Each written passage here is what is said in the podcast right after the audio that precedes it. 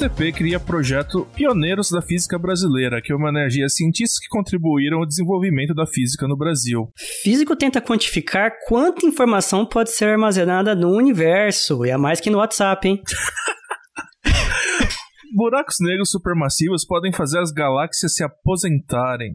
E, bom, tomara que elas se aposentem logo, né? Daqui a pouco vai precisar de mais idade, né? É a questão da reforma, é antes ou depois esse estudo aí. é, se demorar muito, vai falar, ó, oh, não atingiu a idade ainda não, contribui mais um pouco. Tecnicamente, a gente tá vendo elas de milhões de anos atrás, né? Então, até chegar essa informação lá. então elas ainda têm um tempo. Tudo bem. Eu sou o César Ferreira. E eu sou Eduardo Sato. E esse é mais um Physi News para você, as notícias do mundo da física. E do mundo da ciência no geral. Porque, por que não, né?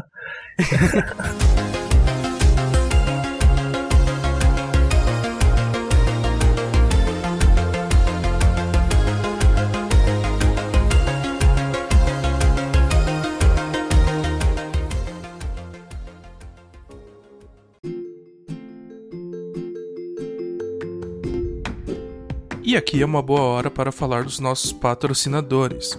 Este episódio teve apoio financeiro do Instituto Princípia. Criado em 2017 e mantido pela Fundação Instituto de Física Teórica, o centro tem por objetivo a produção e difusão de ciência, além de conectar a ciência à sociedade.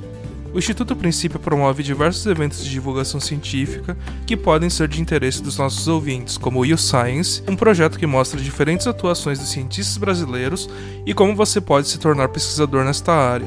Para mais informações, acesse www.institutoprincipia.org. Princípia, onde a ciência expande o mundo.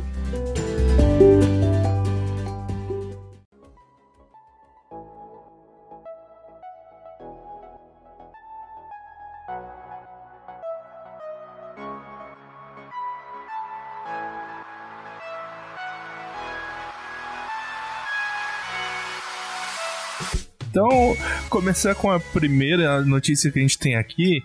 O, Centro Internacional de Física Teórica, né, que é o ICTP, que a gente se referiu na manchete, uh, ou para justificar a sigla International Center for Theoretical Physics, uh, é um centro que faz pesquisa em física teórica e também em matemática no mundo todo. A sua sede fica na Itália, em Trieste, né, e é um acordo entre o governo italiano a Unesco e a Agência Internacional de Energia Atômica. Além dessa sede, você tem filiais pelo mundo todo que são centros, centros, polos de produção de física, né? Então você tem, por exemplo, a sede no leste africano, que fica em Ruanda, a, a sede do Pacífico Asiático, que fica na China, e a sede da América do Sul fica aqui no Brasil, mais especificamente em São Paulo. Uh, pro pessoal que é de São Paulo, talvez vocês já tenham visto o prédio, ele fica ali do lado do terminal Barra Funda. Uh, fica dentro de um campus pequenininho da Unesp que tem ali. Tem o Instituto de Física Teórica, fica no mesmo prédio, né? E do lado ali tem um Instituto de Artes. Uh, então ele fica dentro ali da Unesp, talvez vocês já tenham visto, né? Uh, e aí, é, a sede brasileira, na verdade da, da, América do Sul, né, criou essa, esse projeto chamado Pioneiros da Física Brasileira para publicar biografias de cientistas que foram importantes para o desenvolvimento da física no Brasil. Então, o primeiro homenageado, a primeira bibliografia já está publicada. Uh, vocês podem acessar no link que a gente vai deixar aqui na descrição. Uh, foi sobre o Sérgio Mascarenhas. Uh, o Sérgio foi um físico muito importante. Ele, infelizmente, faleceu no começo desse ano, acho que em maio. e ele foi responsável por avanços incríveis em física de estado sólido. E ele também trabalhou em algumas áreas meio de borda, como física médica, biofísica molecular e etc. Uh, pra você entender quão importante esse cara era, ele era um dos presidentes de honra da Sociedade Brasileira para o Progresso da Ciência, SBPC, e também ele foi um dos fundadores da UFSCar, que é a Universidade Federal de São Carlos, uma das mais importantes aqui do estado de São Paulo, né? E aí, César, o que, que você achou? Uma homenagem justificada? Mais que justificada, né? Então, só tem a, a parabenizar o, grande professor Mascarenhas. E também é bacana é, é, ver essa questão né, do ICTP é um trabalho bacana de ele ter feito esses centros ao redor do mundo e esses centros estarem preocupados né, com a disseminação da, da ciência feita nos países e nessas regiões. Né. O, inclusive o ICTP, ele foi, eu acho que um dos fundadores do ICTP era o Abdus Salam, que era um físico paquistanês, se não me engano. Então ele, ele já nasceu assim com uma, uma visão muito internacional da ciência, né? A ciência enquanto um projeto humano da humanidade mais do que de um ou outro país. Então, bacana a homenagem, mais que justa. E o ICTP, além desse, dessa homenagem, tem o, o ICTP SAIRF, né? Eu nunca sei como se pronuncia. É, eu falo SAIRF é... também, que é esse da que fica aqui em do São América Paulo, do Sul, né? que fica aqui na América do Sul. Ele tem um monte de iniciativas bacanas, encontros internacionais de física, de alguns temas acontecem ali, escolas internacionais de física. É, eu acho que eu, eu e o Sato participamos de algumas. Tipo, eu participei lá de uma escola de neutrinos que é, era do o CTP Saif que estava organizando. Então, você ia lá para essa escola, você encontrava alunos da, dos Estados Unidos, da Europa, do Vietnã, tudo que é lugar. E é bacana, né? Você vê que estudante de física é a mesma coisa em todo lugar do mundo. Uhum. Nossa, é, é, verdade. Esses encontros são super bacanas. Assim, você ter um centro internacional de física assim próximo da gente é, é importante, né? Para trazer essas pessoas do mundo todo, né? Para nos visitarem e também trocarem experiências. Eu tô lembrando aqui, recordando um, um congresso que eu fui lá, que tinha também algumas sociais, né, com o pessoal que participa do congresso, né, e aí eles me colocaram para fazer caipirinha e falaram assim, porra, você é brasileiro, né, você tem que...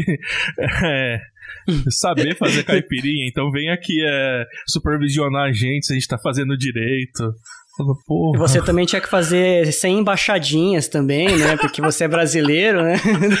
Daqui a pouco vem aquela Cantar coisa. Lua Santana, né? Tipo, coisas que saem do Brasil para fora, né?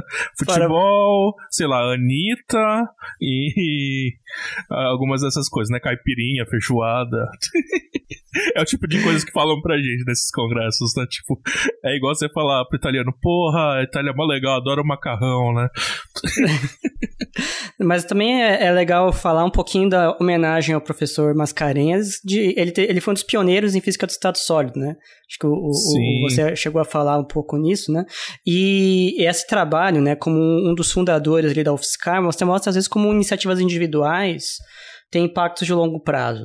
Então, você ter tido ali algum, um, poucos professores, né, iniciando pesquisa em estado sólido, o Brasil hoje tem uma pesquisa, é, desculpe o trocadilho, né, sólida, em estado sólido, e, e a própria criação da UFSCar, existiram outras iniciativas, por exemplo, o César Lattes participou da criação do Departamento de Física da Unicamp, né, junto com outros professores. Então, às vezes, algum um conjunto restrito de pessoas pode fazer diferenças muito grandes. O Sirius, ele existe hoje, o Sirius Laboratório, porque lá atrás, 30 anos atrás, um grupo de coisa de 10 cientistas né, decidiram encampar essa pesquisa em, em radiação síncroton, foram lá para, eu acho que a Europa, estudar o tema, voltaram e encamparam a ideia de construir um acelerador, e, e a gente construiu mesmo, né? Sim, nós que construímos boa nossa, parte. Né? Tipo... Nossa. Então, assim, às vezes de um ideal nasce muita coisa. O IMPA, de pesquisa matemática pura e aplicada, que resultou no, no Arthur né, Ávila, né, que ganhou a medalha Fields. Então, às vezes, é, nós devemos muito mais para esses pioneiros do que nós damos o devido crédito. Então, acho que merece Sim. todos os parabéns. Uh, inclusive, você estava falando assim da influência de algumas poucas pessoas, né? Uh, o próximo homenageado não é um brasileiro, na verdade é um russo que foi naturalizado italiano, né? O Gleb Vatagin. Uh, se vocês já passaram pelo Unicamp, esse nome deve ser familiar, porque é o nome que dá o é o nome do Instituto de Física da Unicamp, né? O Instituto de Física Gleb Vatagin. Uh, e o Gleb Vatagin, ele veio para o Brasil, né? Meio que com uma missão de instalar, instalar aqui um programa de ensino e pesquisa em física, né? Então ele tinha que criar laboratórios, ele tinha que uh, arranjar uma estrutura e etc, né? Uh, da vinda dele, uh, surgiram duas frentes de pesquisa muito fortes aqui no, no Brasil, em especial aqui em São Paulo, que é a parte parte de física teórica e a parte de física experimental em raios cósmicos. Então, se você for pensar pessoas que foram influenciadas pelo Vatagen, você tem o próprio Cesar Lattes, que foi o descobridor do Meson Pi, né, um físico ultra importante, né, do nível que a plataforma onde estão os currículos de todos os cientistas do Brasil chama plataforma Lattes em homenagem a ele. Uh, você pode pensar também no Mario Schoenberg, que foi um físico teórico super importante da USP, né? Uh, ele propôs, por exemplo, o modelo URCA, né? Que é um modelo que a, a estrela em supernova perde energia por causa da emissão de neutrinos. A gente já falou isso em algum episódio, não vou me recordar qual. Tem uh, o Leite Lopes também. Leite Lopes, que é outro físico teórico importantíssimo. O, o Leite Lopes foi um dos primeiros a propor uh, um bóson neutro mediano interações fracas. Então, meio que ele previu o bóson Z0. Uh, e às vezes não é dado o devido crédito, né? Uh, tem também o Marcelo Dami. O, o, Marcelo Dami foi o primeiro físico formado pela Faculdade de Filosofia da, da USP, né? Na época ali era uma coisa só, né? Uh, e ele foi responsável pela, pela construção e instalação do primeiro reator nuclear do Brasil. Então, você vê assim como que essa pequena influência vai gerando um impacto enorme na ciência brasileira, né? Sim. Então, o mais triste é que essas pessoas são desconhecidas, né? Uh, os brasileiros não conhecem, né? nem os cientistas brasileiros às vezes conhecem direito os, os cientistas brasileiros de destaque, né? Então fica aqui a nossa homenagem. Sim. Muito do que nós temos hoje foi da iniciativa dessas pessoas que começaram, às vezes nos anos 20, 30, 50, que criaram as estruturas que nós temos hoje. É, e você ouvinte, se você não conhece algum desses nomes, não conhece nenhum desses nomes, eu até recomendo dar uma olhadinha no Google, assim, perder 5 ou 10 minutos ali para ver um pouquinho do que esses caras fizeram. Uh, porque eles tiveram um impacto enorme. Mesmo que você não for físico, você sofreu um impacto enorme por causa desses caras. Você pega, por exemplo, o Mario Schoenberg. O Mario Schoenberg é, foi um cara que advogou muito por uma lei que tem aqui em São Paulo, que 1% do ICMS vai para pesquisa, né? E isso é o que permite a existência da FAPESP, que é a nossa agência de fomento aqui do estado de São Paulo. Então, se não tivesse essa lei, você não conseguiria esse todo o investimento que existe em pesquisa aqui no estado de São Paulo, por exemplo, né? E, inclusive, eu, eu acho que as coisas vão um pouco além do próprio Brasil, né? Então, não só o, o próprio Sirius é um exemplo de um laboratório que é de uso internacional, pesquisadores de vários países vêm aqui, então ajuda a evoluir a ciência no mundo todo, né? Mas uh, alguns dos centros brasileiros se tornaram formadores de pesquisadores importantes para a América Latina. E, então é comum, você às vezes vai nas universidades Unicamp, USP, Unesp, outras federais, você encontrar pessoas do Peru, da Colômbia, Venezuela, México, e essas pessoas muitas vezes se formam e voltam para seus países como pesquisadores e ajudam a desenvolver a ciência nesses lugares também. Então, muitas dessas iniciativas elas têm impactos além do, do Brasil. Eu acho que a ciência é um pouco isso, né? Ela, ela é um desenvolvimento humano e, e, é legal quando você vê que essas iniciativas retornam além de fronteiras nacionais. Uhum. Então, fica aí a dica para os nossos ouvintes. Confiram aí a série é, Pioneiros da Física Brasileira. Uh, você consegue acessar elas na parte de é, divulgação científica do ICTP SAIRF, né? Eu, a gente vai disponibilizar os links quando a gente publicar o episódio, mas deem uma olhada aí, leiam as bibliografias que são muito interessantes. E bora de próxima notícia? Bora de próxima notícia.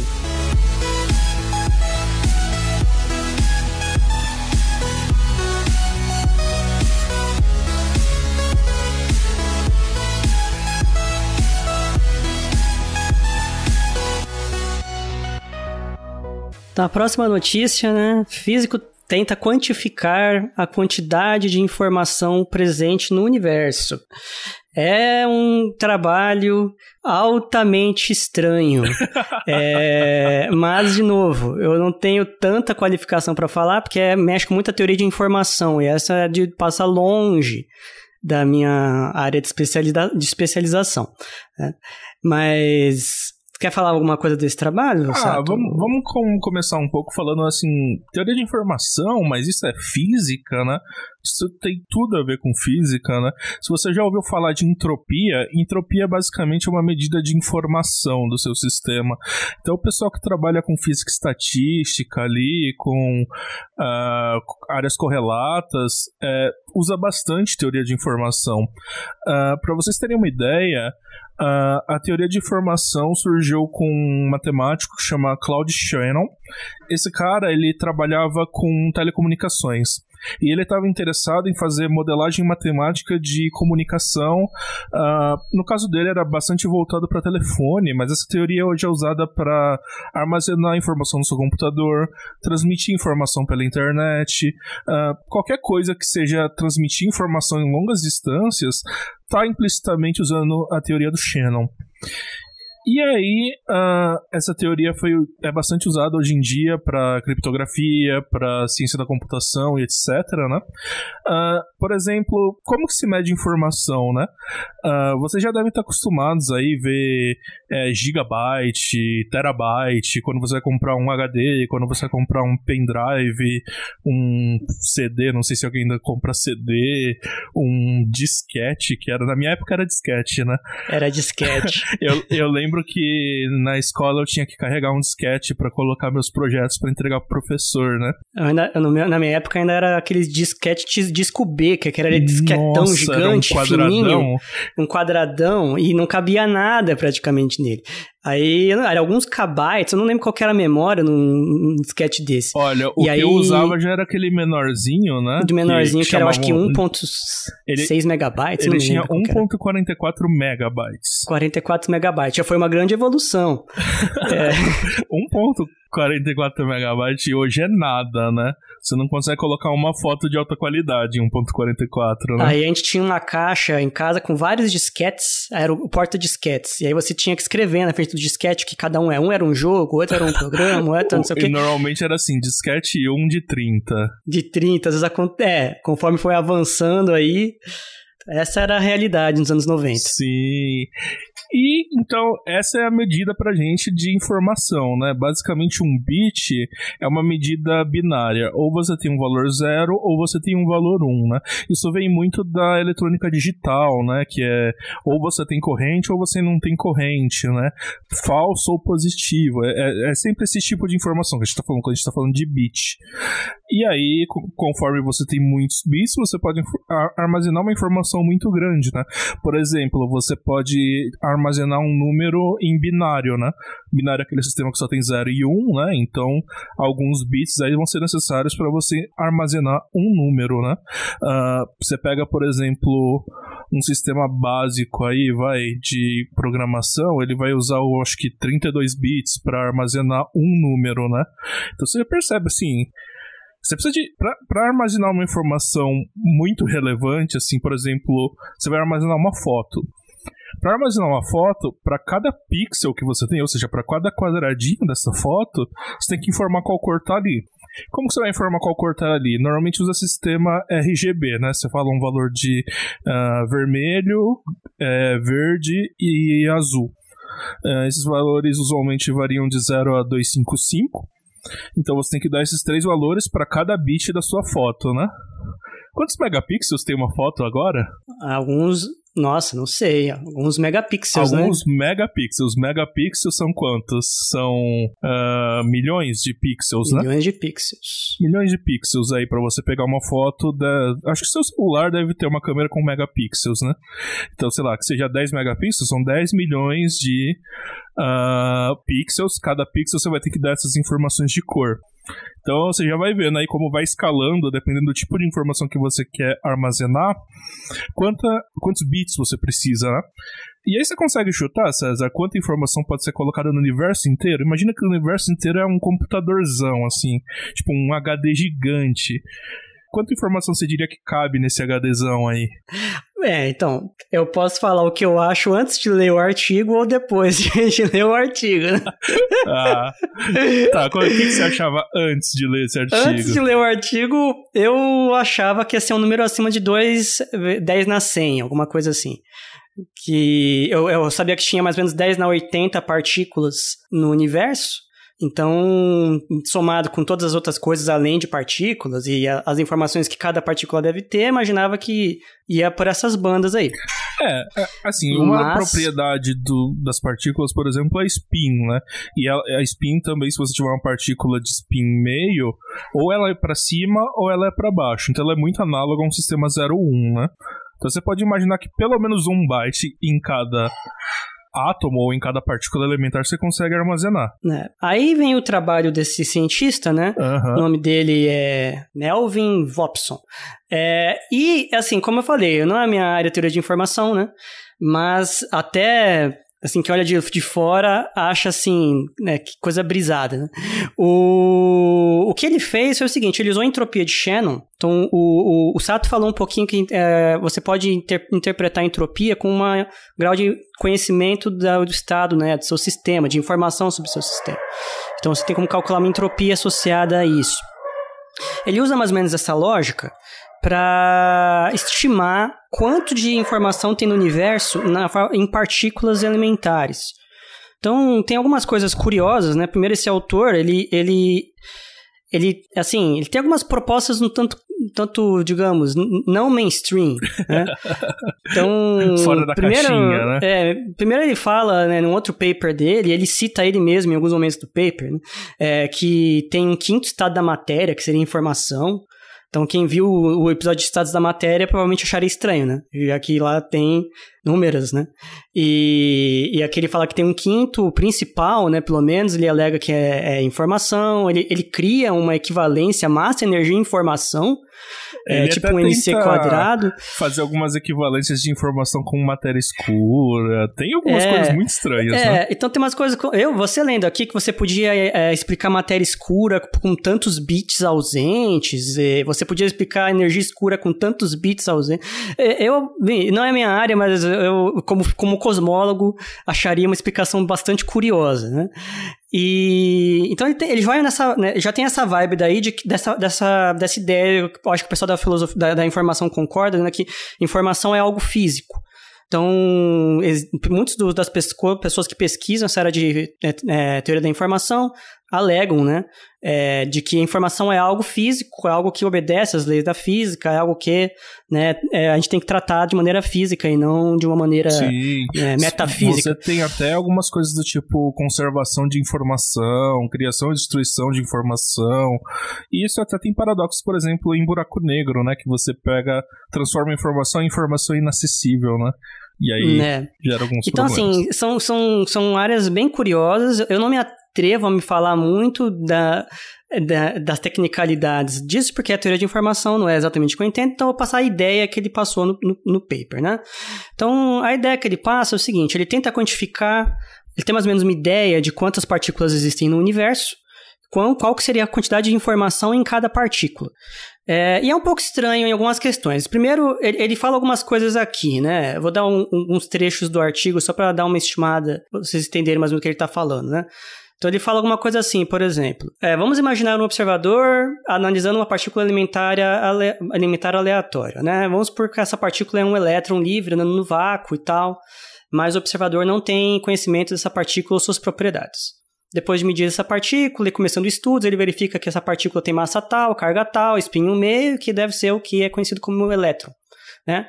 E aí ele fala assim que o, o grande aspecto central aqui, ele fala, né, é que a, a, o fato de observar, né, fazer medições e medidas não cria informação. Os graus de informação descritos que descrevem o elétron estão no próprio elétron. Então, o que ele tenta falar aqui é que a informação não é um ato, está dissociado um ato de você medir ou aprender. É um ato que está no próprio universo e nas coisas que o compõem. Então, aí ele fala que algo que eu acho bastante questionável, né? Mas tá, tá bom, né? Uh, devido à relação massa, energia e informação, que é essa relação que ele propôs, né? É, postulamos que a informação só pode ser armazenada em partículas estáveis com massa não zero, de massa, massa de repouso não nula, né? É, então, ele faz essa, essa afirmação, porque lá nessa proposta dele, ele, ele, ele, ele, ele cria uma, uma, analogia, né? uma relação. Cada bit de informação é igual a um tanto de massa no, no universo. Se não me engano, é 10 a menos 38 quilos. É muito pequeno. É, mas beleza, né? Então, 3,19 vezes 10 a menos 38 quilos. Seria a massa de um bit de informação. Tá, tá bom. Bem, o fato é que, é, tendo essa, essa relação que ele mesmo propôs, ele chega nessa, nessa afirmação daí, de que só partículas estáveis e de massa não nula podem armazenar informação, enquanto bósons mediadores apenas transferem informação. Bem, o pessoal da ótica que me corrija, né? Mas uh, uh, a gente armazena muita informação tem em informação luz. Informação né? pra caralho na luz, né? Você é... modula a luz, você tem informação na frequência, na, na frequência, amplitude. na polarização, é. Uma série de coisas. E outra que é, não tem nada de uma particularmente especial nos bósons mediadores, no sentido que eles fazem a principal parte das mediações, mas algumas interações quem faz não são eles. Né? Então, se você tem, por exemplo, a, a aniquilação de pares elétron-positron, dando em dois fótons, quem está fazendo a mediação, entre aspas, ali é um elétron ou pósitron virtual. Uhum. Então, é, você tem partículas virtuais que não são os bósons mediadores, por vezes.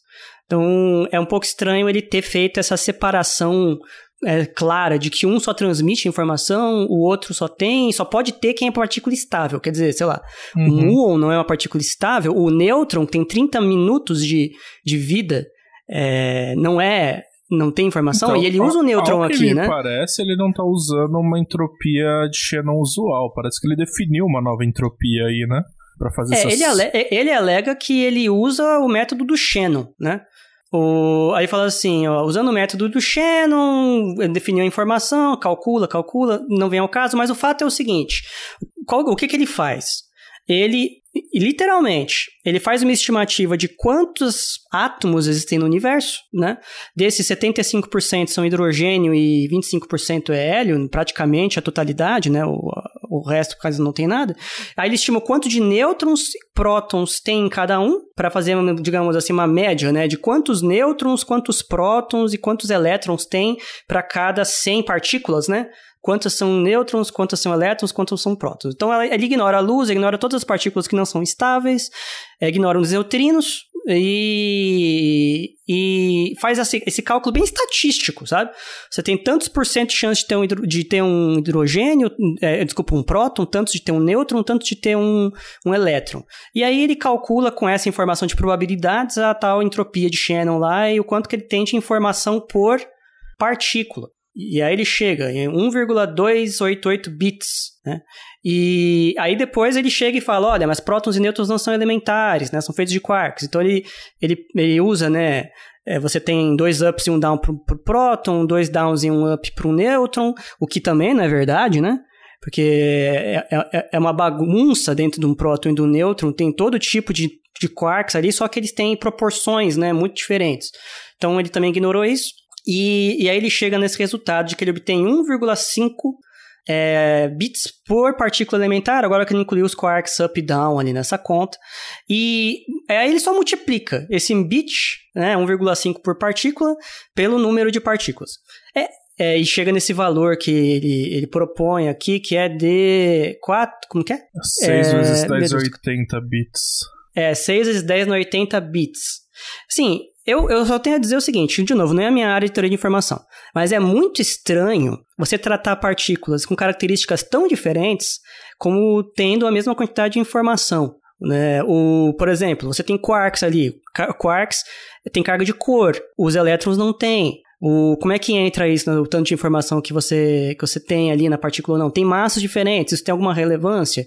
Então, tem um monte de coisas que eu acho muito é, é, ao que me meio... parece, esse problema é antigo e bem complexo de responder, né, na área de teoria de informação. O cara deu a tentativa dele aqui, que nós, com o olhar de fora, de alguém que não trabalhamos com teoria de informação, achamos muito estranho. Mas, bom, o, o artigo está publicado hum, com revisão de pares, né? Então, uhum. alguma é, aqui, relevância né, mínima deve ter, né? É, aqui eu não estou tentando fazer uma crítica de juízo de valor nem nada. Eu falo assim, com alguém como alguém de fora da área, né, de uma outra área da física, mas que entende parte do que ele está falando, né? É um pouco estranho algumas dessas coisas, mas pode ser só ignorância minha da parte de teoria da informação. Mas o, que ele, mas o que ele faz é basicamente isso. Ele conta quantos elétrons, prótons e nêutrons tem no universo, considera que o universo é só feito disso e o resto não possui informação. É, e, e, aí ele faz uma média ali de, de probabilidades e usa essas probabilidades para calcular o tanto de bit que você tem por partícula. É, ele ignora os neutrinos é, e também ele fala que tem, assim, são aproximações, né?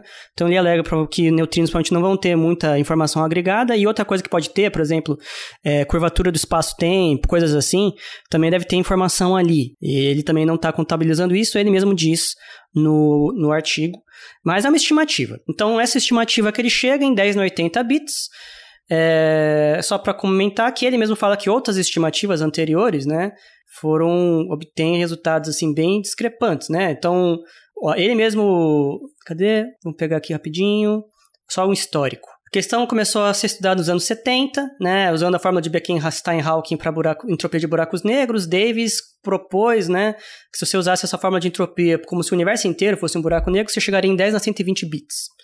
Né? O, indo mais para frente, né, você tem o Wheeler. O Wheeler ele propõe né, uma, uma maneira diferente de calcular e chega em 10 na 88 bits. Né? Lloyd é um outro cientista, né, que chega em 10 a 90. Então, são todos valores muito altos, mas existe uma grande discrepância, né? Entre essas medidas, né? Um é 10 na 120, 10 na 90, 10 na 88, agora ele chegou em 10 na 80. Parece que está caindo a informação conforme avançam os estudos, né? O que é sinal dos nossos tempos, né? A gente tem cada vez Eu menos... espero que tenha pelo menos um bit por partícula, né? Então, algo da ordem de 10 a 80 vai ter, né? Quantas partículas tem no universo? Estimativa? Então, ele, segundo aqui, o número de, de Eddington, seria o número de prótons no universo, acho que era coisa de 10 a 80, né? 10 a 80, é, então esse seria um limite inferior, digamos assim, né? Né. E parece que ele chegou nesse limite inferior, mas ele mesmo fala que tem coisas que ele não tá considerando. Sim, que teria que é, eu acho muito botar, baixa a estimativa dele. Assim, tá muito próximo do limite inferior. Se eu pegar, por exemplo, que eu consigo colocar informação no spin, eu consigo, consigo colocar informação que mais? Na... Você tem polarizar. Bem, eu, de novo, aí eu, eu para mim eu consigo botar em luz, né? E ele e ele já ignorou a luz, né? Que é a partícula mais né, numerosa aí do universo, né? Na verdade, é, luz não é tão numeroso em... Bom, na verdade eu tô pensando em densidade de energia, né? Em densidade numérica eu não sei. Não, a densidade numérica ela é maior. Ela é densidade maior. de energia não, mas como ele tá considerando aqui só densidade numérica, a quantidade de partículas, né? Então... É, por exemplo, aí ele tá ignorando neutrino. Neutrino não consegue colocar informação ali. É, ignorar a foto de neutrino parece um erro, para mim, bem grande. É, mas enfim, ele alega que não tem massa, não pode armazenar informação e os neutrinos eu não sei porque não foi considerado.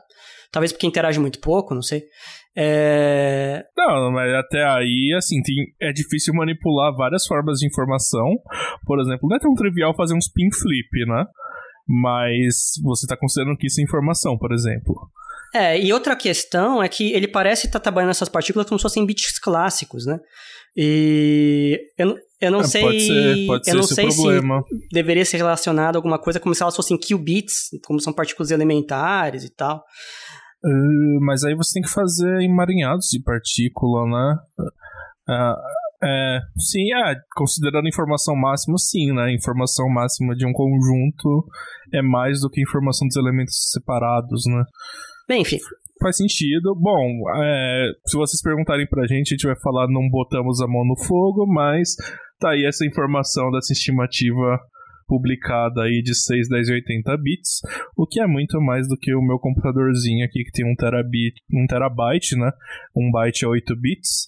Então, o meu computador tem um, um terabytezinho assim de memórias, um, pelo menos Você, é bem você maior tem alguma estimativa, ou já viu, Sato? O quanto de informação já foi criado pela humanidade, assim, armazenado em Pela livros, na humanidade? internet? Sei. Seria legal se alguém souber essa resposta pra comparar com essa quantidade daí do universo. É. A, cara, o problema é que o crescimento de criação de informação é exponencial, provavelmente. Né? No começo a gente criava muito pouco, hoje você pega um LHC da vida que cria petabytes por segundo, Uhum. né? Ó, então daqui a pouco, é, é, é, inclusive o autor ele propõe essa, essa equivalência de massa, energia e informação, de que se a massa do, do, com um processador ela seria maior depois que ele processou um monte de informação do que quando ele não tem informação nenhuma. E a diferença seria relativa a essa massa Mas... da informacional aí que ele propõe. Mas o que, o que me parece estranho é você tem que estar tá guardando informação em uma, em uma propriedade física da partícula, né? Então, então, quando você não processou informação, não é que a informação não existe, é uma informação embaralhada ali, aleatória, né? É tipo, como que você apaga um HD? Você não destrói ele, você embaralha os bits dele, né? uhum. né? É, então, não, não sei. sei. Fica um mistério. Bom, aí fica, fica até um talvez um, uma sugestão um episódio um, desse um episódio de informação. sobre teoria de informação com alguém é da área, né? Eu acho que seria legal. Então, se vocês tiverem interesse, mandem pra gente no, nos comentários aí das redes sociais, e aí a gente fica mais animado, né, pra produzir isso.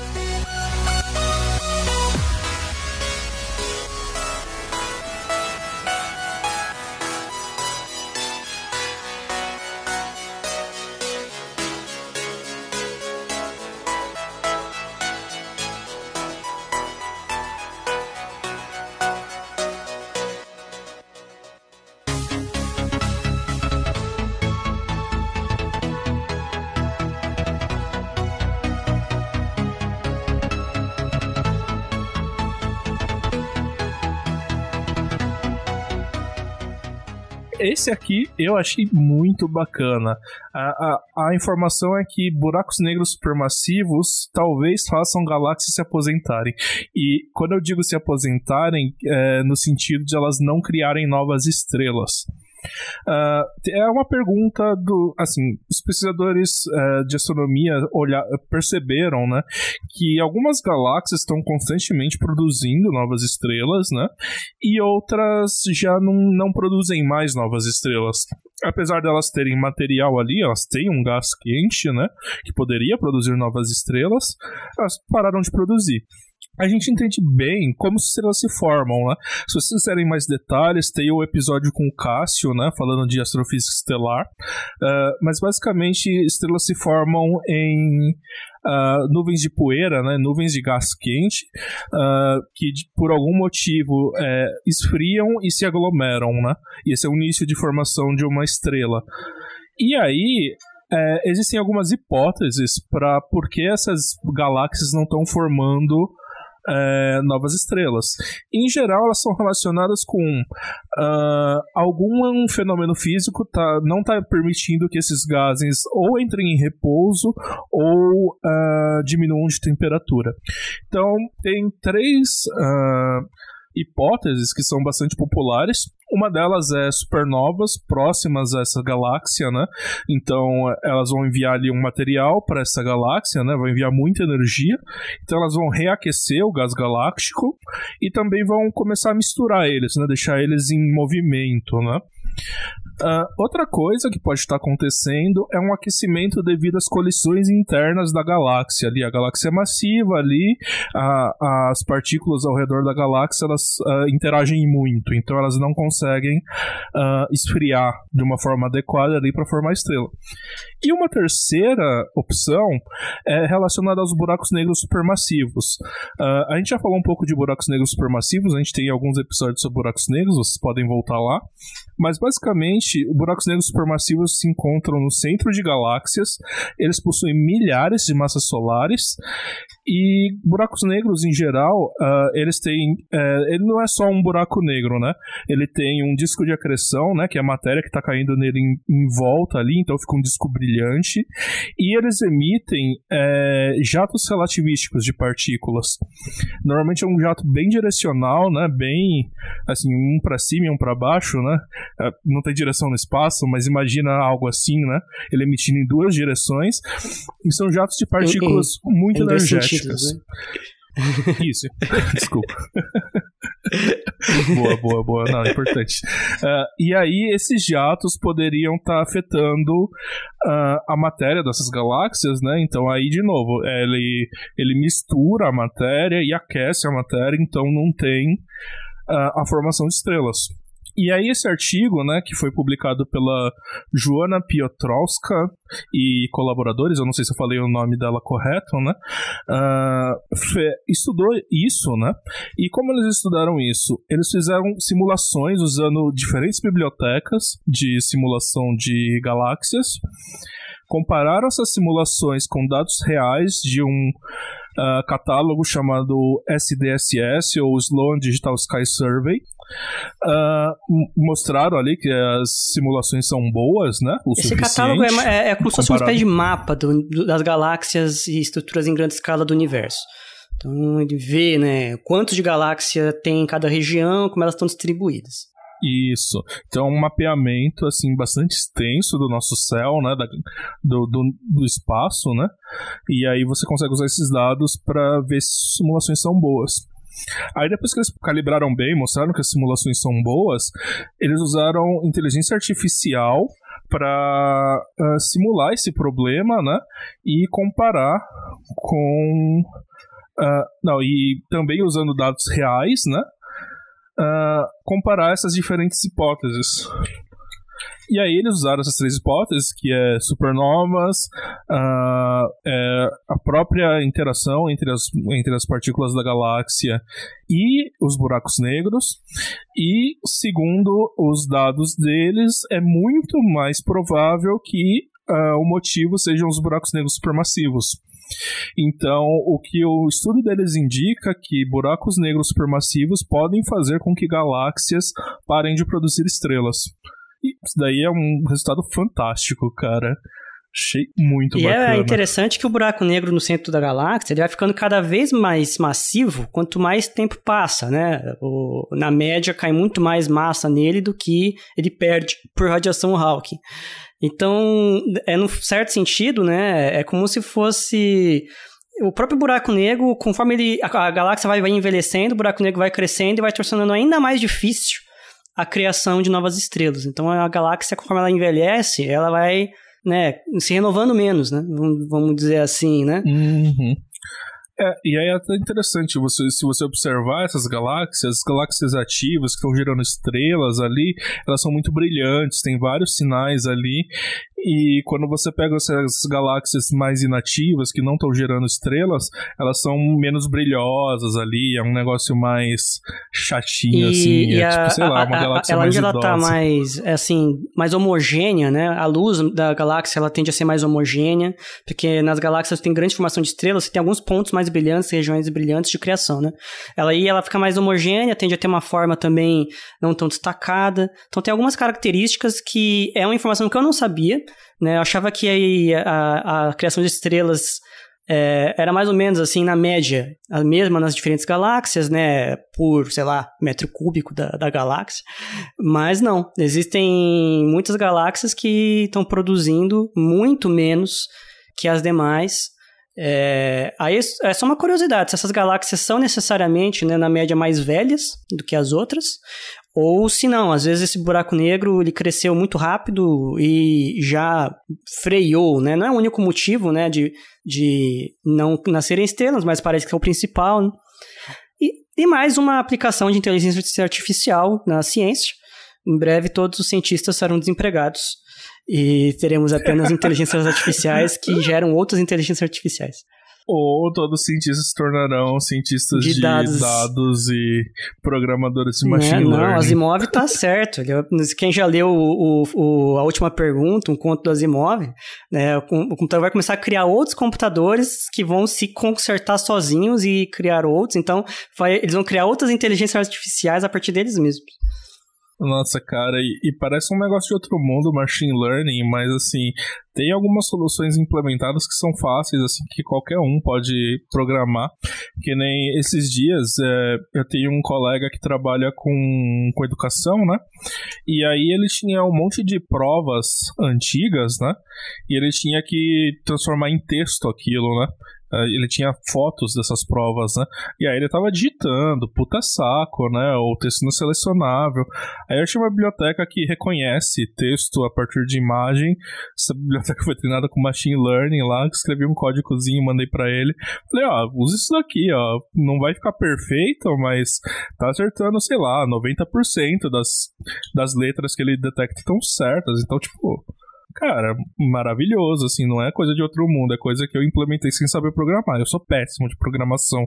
Para quem não me conhece, assim, eu sou. Eu, eu, evito programação ao máximo, mas se precisar o programa. se tiver em crise, né? Aí você vai lá. Assim, se, se não se tiver, tiver, um jeito... site que faz isso para mim, eu, eu vou procurar um app que faz isso no, na, sei lá, na Google Store, depois eu vou procurar um programa, vou procurar um site, aí falar, porra, não tem mesmo, vou ter que fazer, beleza, aí eu faço, né? Foda, né? Não Nossa, eu sou, eu sou mais traumático com, com programação que você nunca, nunca fui muito bom nessa, nessa parte, viu? Sempre foi uma tristeza só. Eu sou papel e caneta, sou do old style, old school. muito bom. E então essas eram as notícias que a gente separou para vocês. Uh, se vocês tiverem comentários sobre essas notícias, uh, quiserem fazer correções ou acrescentar alguma coisa que a gente falou errado ou que uh, vocês têm a mais né, para contribuir, por favor, mandem mensagem pra gente. Redes sociais aí, é Twitter, Facebook, Instagram. É, também tem nosso e-mail, physicast.oficial.gmail.com. E é isso, gente. Obrigado por nos ouvirem até aqui e até a próxima. Tchau, gente. Um grande abraço. Espero que tenham curtido mais esse Fizz News. Falou!